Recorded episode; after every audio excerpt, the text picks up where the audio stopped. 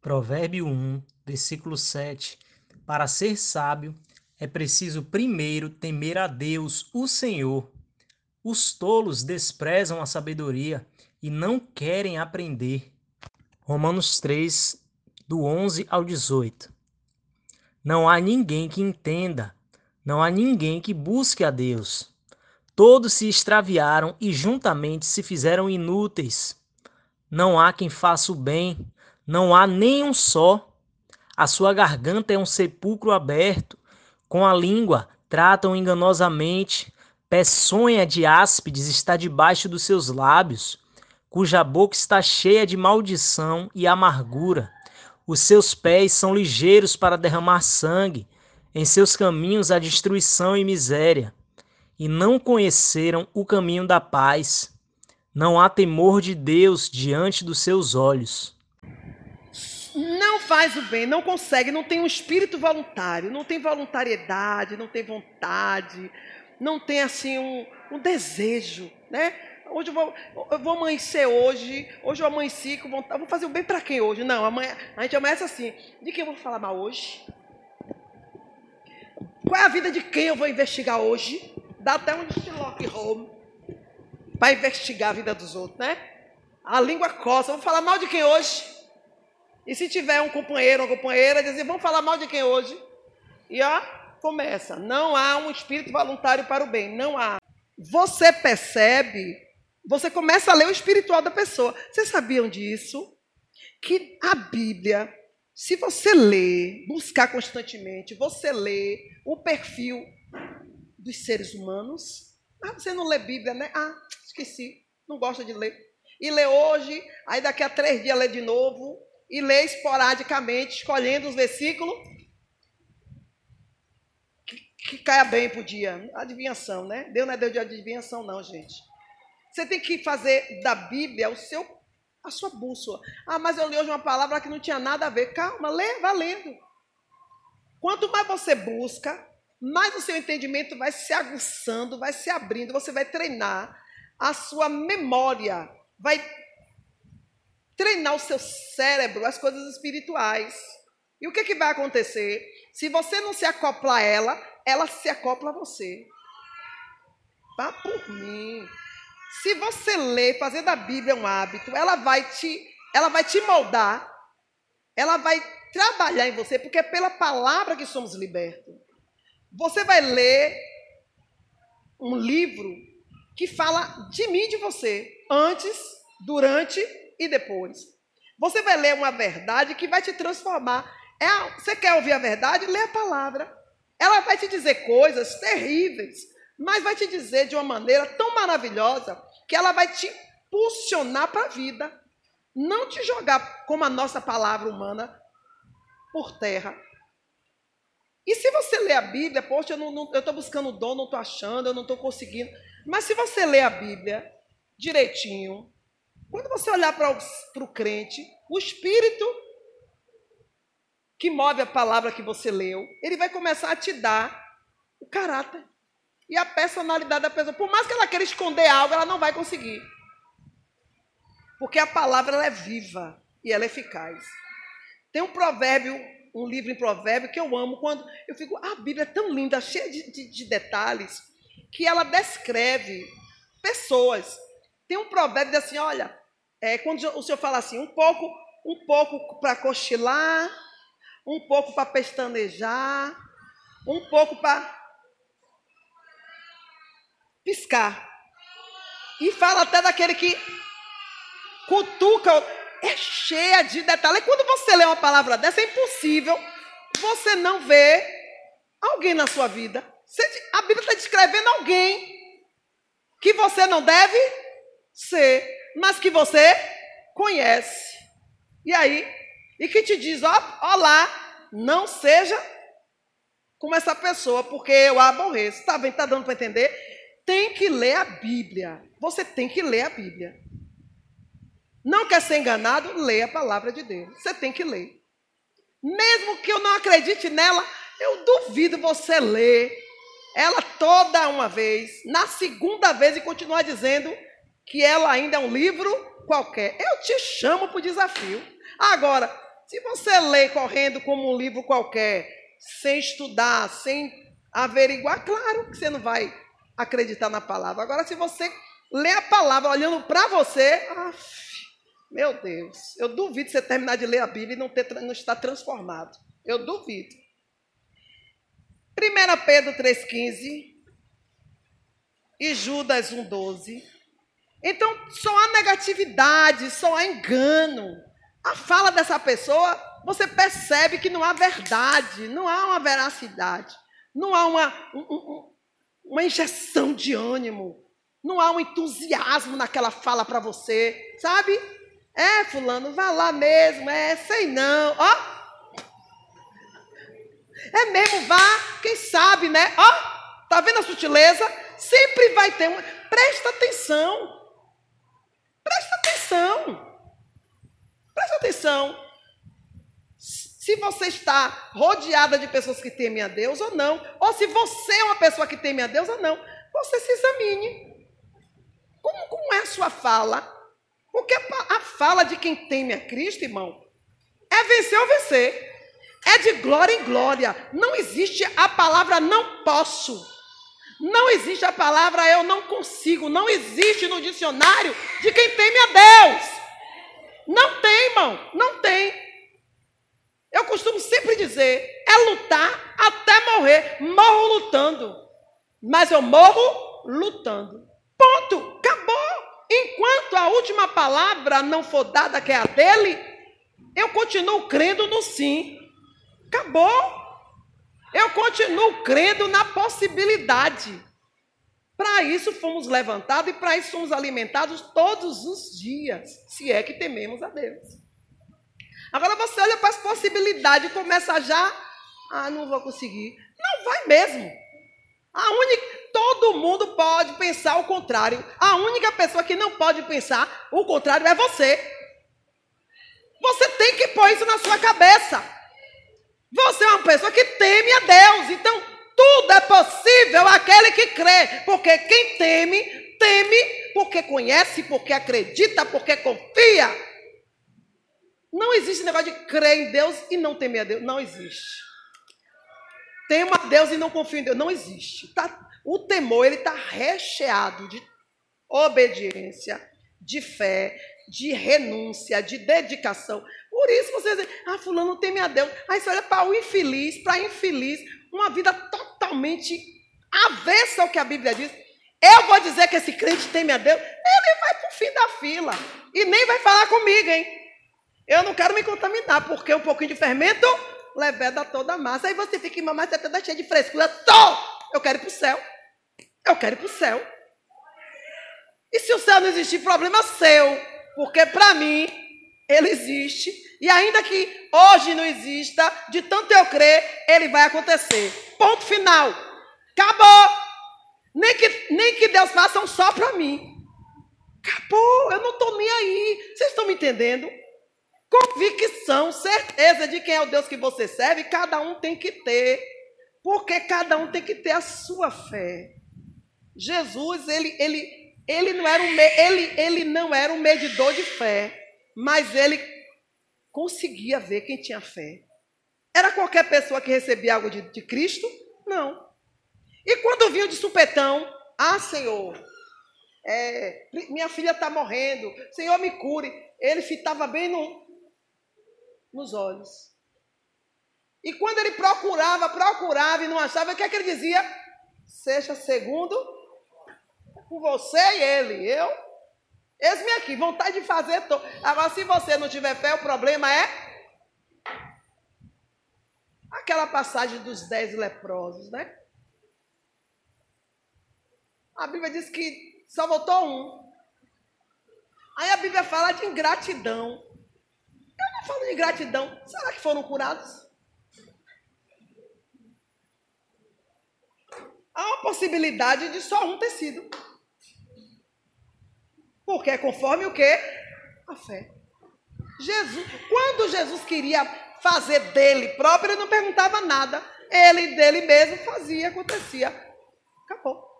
Mas aí é o preço que ele queria pagar, o esforço que ele queria fazer.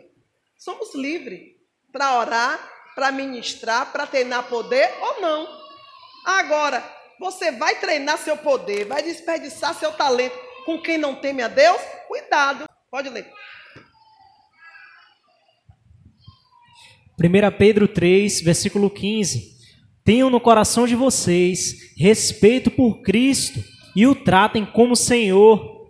Estejam sempre prontos para responder a qualquer pessoa que pedir que expliquem a esperança que vocês têm. Judas 1,12. Judas 1, versículo 12. Com as suas vergonhosas bebedeiras, eles são como manchas de sujeira nas refeições de amizade que vocês realizam. Eles cuidam somente de si mesmos. São como nuvens levadas pelo vento, que não trazem nenhuma chuva. São como árvores que, mesmo no outono, não produzem nenhuma fruta. São como árvores que foram arrancadas pela raiz e estão completamente mortas. Misericredo, né? Isso é que é uma pessoa sem temor mesmo a Deus. Mas o 1 Pedro 3,15 assim, antes santificar a Cristo como Senhor em vossos corações. A primeira coisa que você tem que fazer para temer a Deus é colocar no seu coração, o coração aí agora, ocupa o lugar de mente. Coloque na sua mente, grave na sua mente que Jesus Cristo é o Senhor. Temor não vai cair do céu, não vem de uma hora para outra, não. Você tem que ter consciência, plena convicção que Jesus Cristo é o Senhor. Por mais que você lê a história, que a história diga que Jesus foi um homem que viveu, que fez uma revolução, ele foi tudo isso mesmo. Foi um revolucionário, foi um como é? Profeta, foi também. E que não se tem certeza da sua ressurreição, que digam. Não seja como os historiadores que precisam ver para crer. Ponham na sua mente.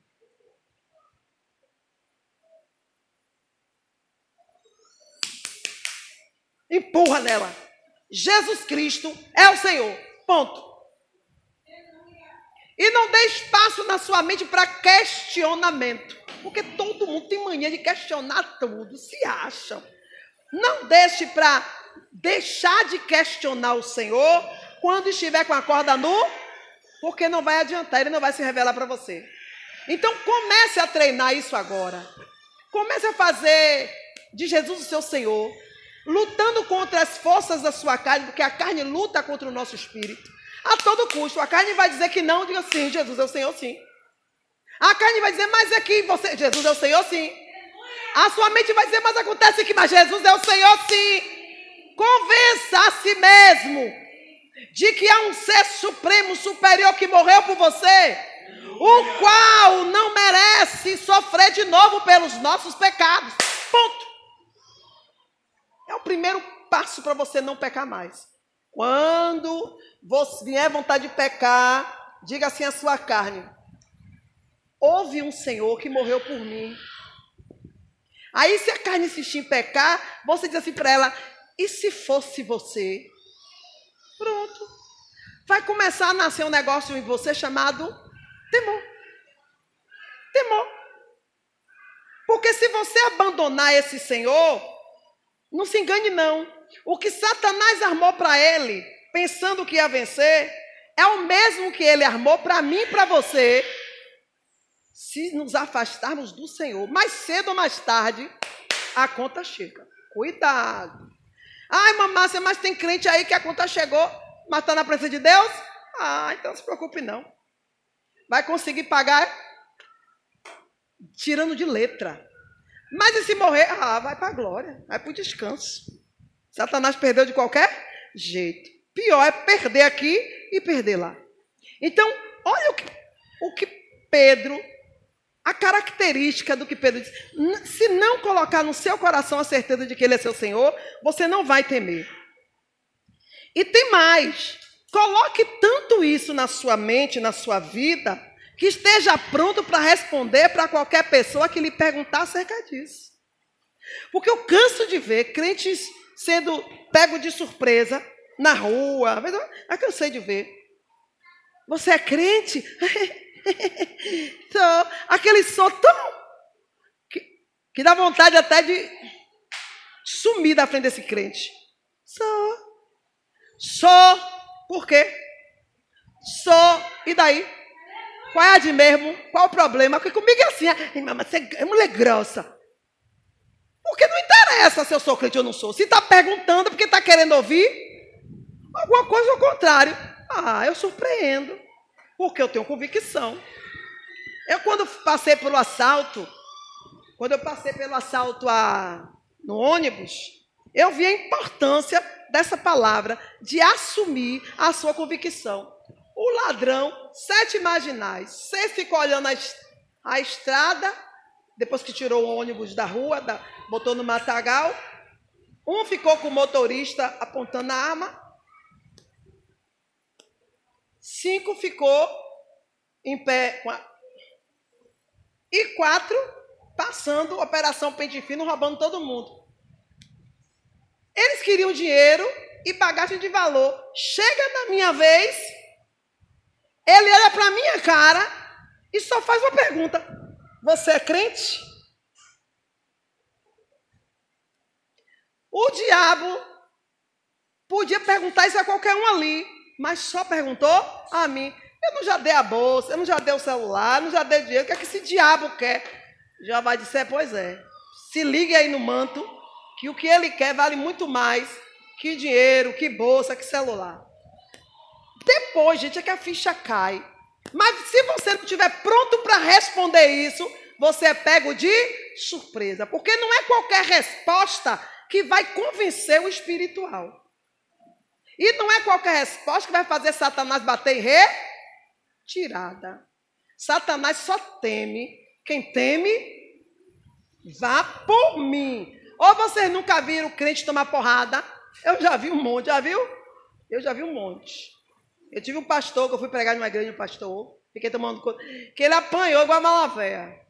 O diabo rasgou a camisa, cuspiu, chutou, envergonhou, disse você em casa, ninguém nem te respeita em casa. Você acha que você. Aí, ele falou, sou respeitado. Ficou discutindo com o diabo. Eu sou respeitado sim, Satanás. Aí o diabo, tu acha que aquilo é respeito? Eles têm medo de você. De você voltar a ser quem você era. Porque para mim você nunca deixou. E aí, e pau! E eu assim, ó. Cheguei na porta, que eu não estava na igreja, mandaram me chamar ligeiro. E eu assim, ó, se Jesus, o que houve? O que aconteceu? Banco para tudo que é lado, o povo escondido, encurralado pelos canos. Fiz o que é que está acontecendo? Uma pomba gira pegou fulano ali, o pau está comendo. Vão embora, não pode, ninguém sair daqui. Ela disse: se alguém sair daqui, vai pegar em casa. A pomba gira falou. Eu digo, podendo assim, ela está cheia de poder assim. Eu, eu, sempre fui essa debochada, eu tive que rir. Irmã Márcia, não fique rindo, não, o negócio é sério. Eu digo, eu vou chorar. bora, bora ver porque Jesus me mandou para esse negócio aqui. Quando eu entro, quando o cão me viu, encostou. Eu digo, ué, cadê o cão cheio de ousadia? Quem mandou? Aí se virou com a crente que foi me chamar, que mandou me chamar. Quem mandou você chamar ela? A mulher disse, ela disse, mamãe, os cabelos fez isso, ó. Porque eu falei com o menino na rua, que vai chamar a irmã Márcia ligeiro. Pois o cão virou para quem mandou você chamar ela? É brincadeira. Eu digo, minha filha, se o diabo é espírito, é porque a pessoa não tem noção do que é, do que está lá botando, sabia? Entrega tudo na mão de Deus, porque Deus não vai deixar acontecer. É porque Deus é seu empregado, Deus é sua babá. Você anda todo torto, toda torta, sem temor a Deus, levando, levando a palavra de Deus segundo o seu evangelho. Crente segundo o seu evangelho. Ó, não tem poder não, viu? Não tem poder. Tem que ser o evangelho segundo Jesus Cristo. Eu não me atrevo nem o evangelho segundo João, nem segundo Marcos, nem segundo Mateus. Eu só vou o evangelho segundo Cristo. Então imagina olhar para mim e dizer: "Ah, você é crente?" Eu fiz, Senhor, o que é isso aí? Filha, responda logo. E eu preocupada, o que, que ele está querendo? Filha, responde. Eu digo, sou. Pela misericórdia de Deus, eu sou. E ele com a metralhadora aqui, ó, empurrando. Eu digo, o que, que esse feliz quer? Vou lhe perguntar de novo, você é maluca? Você não ouviu o que eu falei? Porque eu odeio crente, ainda, ainda frisou para ver se me amedrontava. Mas eu sou crente, pela misericórdia de Deus, eu sou crente. Na terceira pergunta, o senhor disse, ah, esquece o homem, aí é teu inimigo. Então pode detonar ele. Cadê eu entender isso? Cadê eu entender? E eu tive que raciocinar. Aí os crentes de hoje, irmão, pega o primeiro versículo, não entendeu? Passa adiante. Como é que tu vai treinar tua mente, crente? Como é que tu vai treinar tua, tua mente? Dá a Bíblia aí. Aqui é seu campo de batalha. Aqui, ó. Tua mente. E aqui é teu campo de batalha. Se você não botar tua mente aqui, tu não vai aprender. Não vai ter defesa. Não vai saber usar as armas. Agora você fica no achismo. Naquele discurso de conversa bonitinha. Irmão, ah, mas eu subo no púlpito e prego bonito. Ô, oh, meu filho, pode continuar. Pode. Você está falando para crente. E graças a Deus, os crentes aqui não tem nenhum ainda endemoniado, tem? Não, graças a Deus. Então não, então não tem problema você chegar aqui e fantasiar sua pregação. Pegue sua pregação, fantasie, enfeite ela, coloque flores, até perfume Agora pega essa pregação que você faz aqui. Vá. Essa merminha que tu fez. Vai lá para a esquina. Vai lá. Vamos ver se ela vai ter efeito. Porque aqui tem um bando de crente hipócrita. Que não vai te desafiar. Porque eles são iguais a tu. São preguiçosos. Não, quem está falando é verdade mesmo. É, deve ser verdade. Não, deve estar na Bíblia isso mesmo.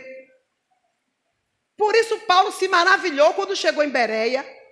Paulo viajou, viajou disse: Meu Deus, esse povo, eu estou falando de coisas maravilhosas e o povo, nem um glória a Deus, nem um aleluia.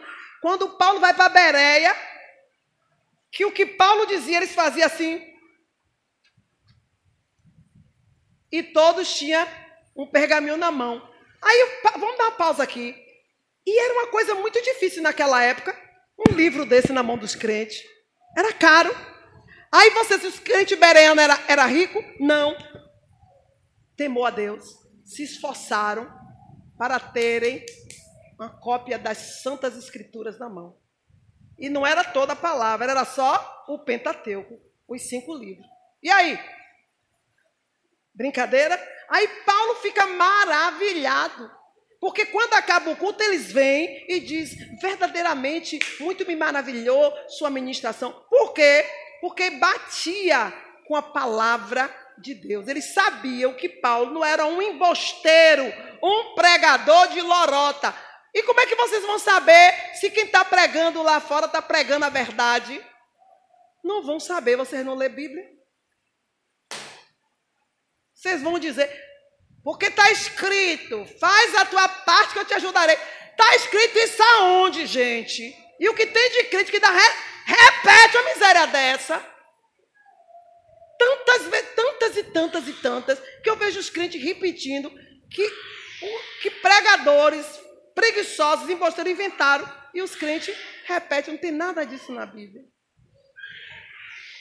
Mas tem um que parece bom, Parecer não é ser. E se eu vou pregar a palavra, a Bíblia diz que Deus disse que o que, que tem a palavra dele com a palha? Porque a palavra dele é como um martelo que esmiuça. O que, que tem a ver a palha com fogo? Tem nada a ver. Então, quem tem a palavra, pregue a palavra com verdade. Ó, com verdade. Aí você se lembra o quê? que Deus está atrás de verdadeiros adoradores, que o adorem em espírito e em verdade. Como é isso? Pregue a palavra, a palavra com verdade, que viva. Pregue com sua vida. Viva o que está escrito. Coloque em prática. Então vai e diga: Eu quero ver que capeta vai te resistir. Aí sim eu quero saber que enfermidade não vai bater em retirada quando você ordenar em nome de Jesus. Agora, um bocado de crente embosteiro dos últimos dias, esse século XXI não acaba, dizendo que é crente, irmão, e se Jesus vier, vai ficar todo mundo aí. E sabe qual é a minha dor? Ter que apresentar a Jesus uma igreja que não vai subir. Eu não vou ficar aqui. E a Bíblia diz que os pastores vão ter que prestar conta das suas. Estou aqui com Jesus, já. E a velha, sim, minha filha, tá. Blá, blá, blá, e as ovelhas? Sim, cadê elas?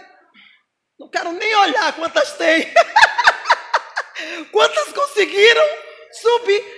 Vai ser vergonhoso. Ainda bem que o Espírito Santo de Deus tudo sonda, tudo vê, tudo prescruta. Porque, irmão, a gente se acaba de ensinar. E sabe o que, é que acontece? Mulher grossa. Então, infeliz, vai procurar uma que te lisonjeia e te conduz para o inferno. Quando não é assim, fica imitando minha brutalidade. Eu não estou aqui para você me imitar, não. É para você imitar Jesus na minha vida, não é eu, não. Querem ser grosso igual a mim. Cuida. É ou não é? Eu estou mentindo? Eu fico de vez em quando assim. Quem está falando sou eu, Jesus? Não, filha, foi fulano que falou. Eita, por um meio você que era eu. Eu estou mentindo? Eu não estou mentindo, não. Tem gente se passando por mim por aí. Só que eu não morri na cruz por ninguém. Não sou novela, não me siga, não. Ó, oh, ouça o que eu digo. Mas não faça o que eu falo. Porque o que eu falo é uma coisa e o que está no meu coração é outra. Eu exorto, mas a intenção da minha exortação só o Senhor conhece. E eu exorto porque eu tenho moral para exortar. E o meu desejo é que você vença como eu até aqui cheguei. Ou, ou vá mais além. Porque se eu cair, eu quero que vocês me ajudem lá na frente. É só isso o meu desejo. O meu desejo é que alguém se converta, porque eu não posso me garantir na minha carne. Mas o, o que eu estou vendo ao longo da caminhada é que se eu tiver. Eu vou ser sincero. Se eu tivesse caído há alguns anos atrás, hoje eu saberia que eu estaria morta, ou presa, ou no inferno. Porque muitos de vocês teriam negado Jesus na minha vida. Cheguei à conclusão. Aí, se você desanimou, não, isso me deu mais gás para eu tentar dar agora, para eu dar agora o meu melhor. Para que, porventura, onde vocês se salvem, chegue à estatura de Cristo mais rápido que eu. Porque os, os canhão do inferno é todo contra mim por causa de sua vida. Eu estou fazendo, eu fiz uma consagração de três dias de quebra de maldição por, pelo irmão que eu vou orar hoje. Eu tenho duas noites que eu não durmo com dor no estômago. Eu falei, Senhor, o que é isso? Filha, você se colocou na brecha por ele, agora paga o preço. E aí? Aí eu fico olhando assim, esses outros pastores, o que é que eles fazem? Aí eu preciso que pelo menos alguém cumpra a palavra 101%. Porque se eu precisar, eu gostaria de encontrar ajuda. A ajuda que eu estou tentando dar, eu gostaria de encontrar. Eu, eu gostaria. A ajuda que meu pastor encontrou na minha vida, quando ele precisou, eu gostaria de encontrar vocês. Não que eu pense em cair, mas ninguém nessa terra está sujeito, está isento de coisa alguma. A Bíblia diz que olhe você que está em pé, para que também não caia, porque a queda é uma possibilidade. Por que uma possibilidade? Porque há um demônio, há um diabo, há um inimigo das minhas, da minha alma, da sua alma, que anda ao nosso derredor procurando a quem possa tragar. E ele não vai parar até que ele seja totalmente vencido. E aí? Aí você fica nessa, nessa picuinha com o capeta dizendo que tu é crente. Tu é crente o quê, rapaz? Vai se converter. Vai se converter. Aí vai deixar para ser crente quando o, o diabo bater na porta. Não dá tempo, não. Judas 1,12, lê de novo. Esses homens, que homens que não temem a Deus. Tipo um Caim, né? Que aqui no versículo anterior você vai entender que é tipo um Caim. E tipo um Balaão. Esses são como rochas submersas. O que é isso? Ego. Coração duro ego, altivez. É uma rocha submersa. Submersa em quê? No que, você, no que eles acham.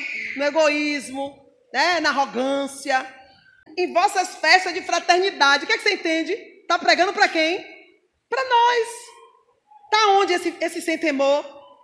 Em nosso meio. Deus não vai cobrar temor de quem não conhece a Ele. Deus não vai cobrar temor de ímpio. Se já é ímpio, é porque não tem mais nada de Deus. Se é pecador, não conhece a Deus como a gente conhece. Então a palavra é nossa. Deus está falando dos que deveriam ter temor e não têm, mas estão no nosso meio.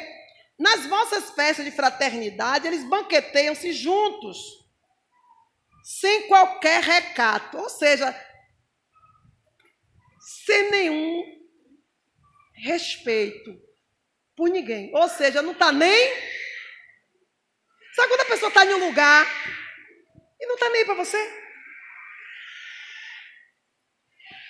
Mas você sabe que não há uma, uma afinidade, não há um comprometimento, não há aquele calor humano, não há aquela, aquele entrosamento. Temor, também temor. Ó, recato, pudor, temor, tá vendo? Pastores que a si mesmos se apacentam. É muito forte isso, gente. A pessoa que apacenta a si mesmo. A pessoa que serve a Deus para si mesmo. Você não é crente para você mesmo. Você não está aqui para servir a você mesmo ou para ser servido. Isso é falta de temor. Você chegou na casa de Deus, foi servido, pronto. Na área que você foi servido, qual mais te apeteceu? Onde mais você gostou? O que mais você gostou de ter chegado na casa de Deus? Pronto, aquilo que mais te chamou a atenção é aquilo que Deus quer de você. É aquilo que Deus quer de você. Aquilo que você achou mais lindo, é isso que você vai fazer. Esse é o seu chamado, essa é a sua vocação. Eu não sei qual é o meu chamado, então não devia comer nem beber da parte de Deus. Não devia. Como é que você está na presença de Deus? É livramento, é cura, são orações são transformações e você não sabe qual é o seu chamado. Imagina, então uma pessoa dessa quer o que da vida? Nada, né? Tá bom. Tem mais. Apacentam a si mesmo. Vá se analisando. Nuvens sem águas. Impelidas pelo vento. O que, é que você entende com isso? Levada, ó, muda de muda de, de, de, Não, e muda sem domínio. Ora está ora, ora tá lhe tratando bem, ora lhe trata mal, você não sabe. Peraí. Não tem uma constância. Muda de humor e você não sabe se a pessoa está sendo irônico, sincero, brincando, ó, impelidas pelo vento. Duplo ânimo. Muda completamente de acordo, nem sei o que, né? Árvores em plena estação dos frutos, porém desprovidas, duplamente mortas e des desraigadas. É uma pessoa sem temor a Deus. É uma árvore? É, mas não vá procurar nada nela que você não vai achar. Não vá buscar o espiritual, porque é duplamente morta. Fisicamente, espiritualmente e carnalmente. Você não conta com essa pessoa.